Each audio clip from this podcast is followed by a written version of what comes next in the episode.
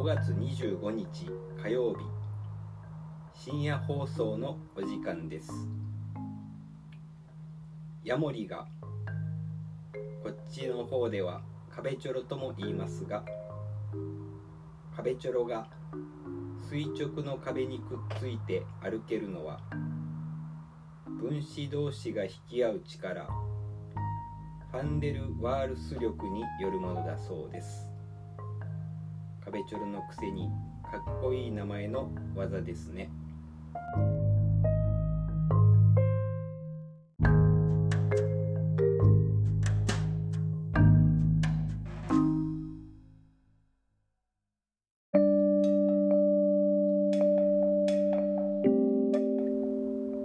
先週で大塚さんのネタストックも切れ日常を切り売りする放送へ。舞い戻りました。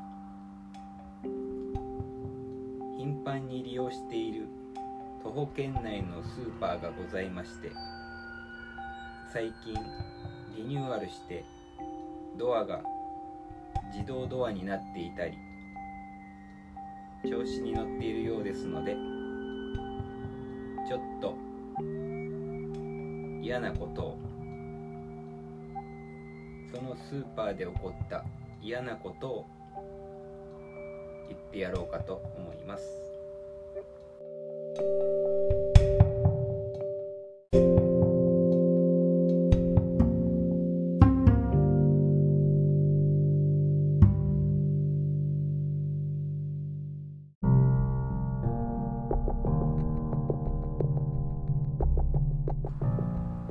先々週そのスーパーマーケットへお買い物に行きまして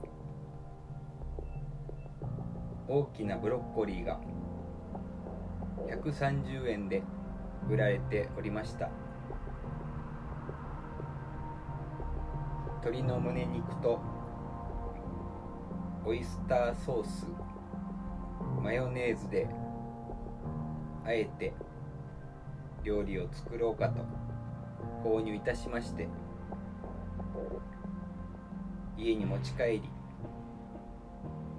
封を開けますとマンションだったんでしょうか。小バエが大量に湧き出てきまして部屋に放たれたのです。放たれたと申しましても鼻水が垂れたわけではなく大解放の放たれたでございます。見たところブロッコリー自体は損傷がないように見えましたが小林のマンションだったのですから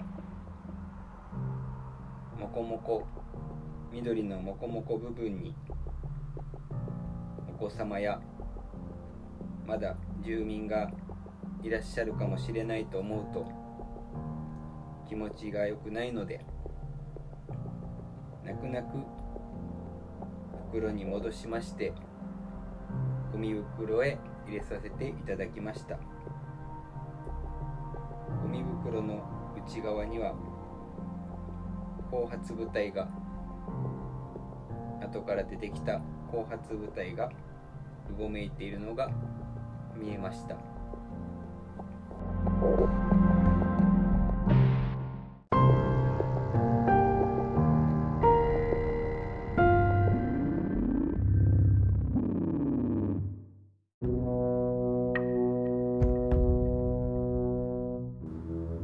まだあります。そのスーパーマーケットの敷地内に八百屋さんがありましてこれは先週なのですがよく売れた真っ赤なトマトが56個1盛り100円で売られてましてリコピンでも摂取しようかと思い近寄りますと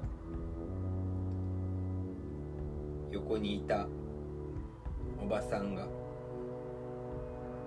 いやオバタリアンが鮮度を確かめているのでしょうか。一盛りずつ指でトマト。をキュッキュッ。キュッキュッ。押しては。戻し。押しては。戻し。このご時世に。買う気も。すっかり。失せまして。横のバナナだけ買って帰りました。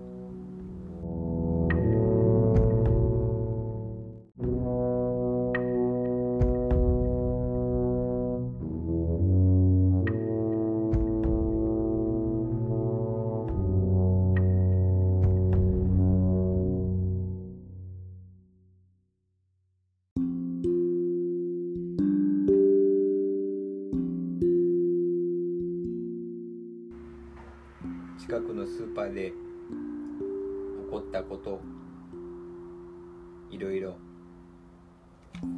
言いましたけれども豆乳の安い日弁当が夕方割引になるなど良いところもたくさんございます。敷地内の八百屋さんも新鮮で安いいいものをいつも売ってあります。これからも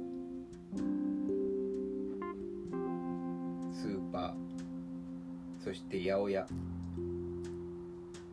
利用していこうとそう思っております。